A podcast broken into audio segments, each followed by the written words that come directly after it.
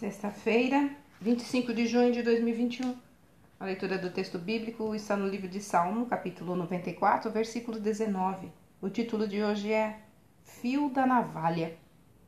Que época difícil, não é mesmo? O tempo virou dinheiro, o ser humano é visto como uma máquina de dar resultados e a sociedade exerce uma pressão enorme sobre cada indivíduo, dizendo que precisamos dar conta de todo tipo de exigência, sendo necessária ou não. Essa vida no limite é, como diz uma expressão popular, andar no fio da navalha. Viver assim gera muita ansiedade. A qualidade de vida despenca e, em vez de viver, estamos apenas sobrevivendo. É como estar numa ilha deserta, sem comida nem companhia. Seu único foco passa a ser acordar vivo no dia seguinte. A preocupação nem lhe permite desfrutar da beleza do lugar. Isso é sobreviver.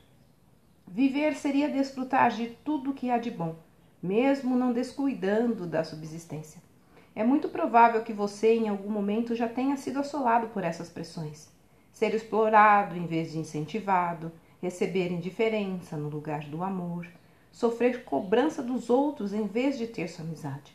Exigências desproporcionais, falta de boa vontade para entender a necessidade do próximo e ausência de empatia também são fatores decisivos nesse processo.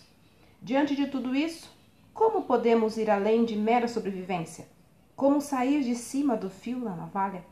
O salmista reporta a sua ansiedade a Deus e experimenta o seu consolo.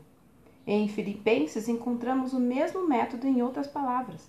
Lá, Paulo recomenda apresentar nossa ansiedade a Deus em oração, súplica e com ações de graça. Assim será possível experimentar a paz de Deus em Jesus, incompreensível, mas nem por isso menos real. As palavras bondosas reanimam o coração ansioso. Logo, alguém que anima os outros, busque andar com quem semeia a vida. Da minha parte, eu quero fazer isso por você. Então, leia Isaías capítulo 40, dos versículos 29 até o 31 e delicie-se com o encorajamento do Senhor. Olha, um relacionamento próximo com Deus é fonte de ânimo e forças em tempos difíceis.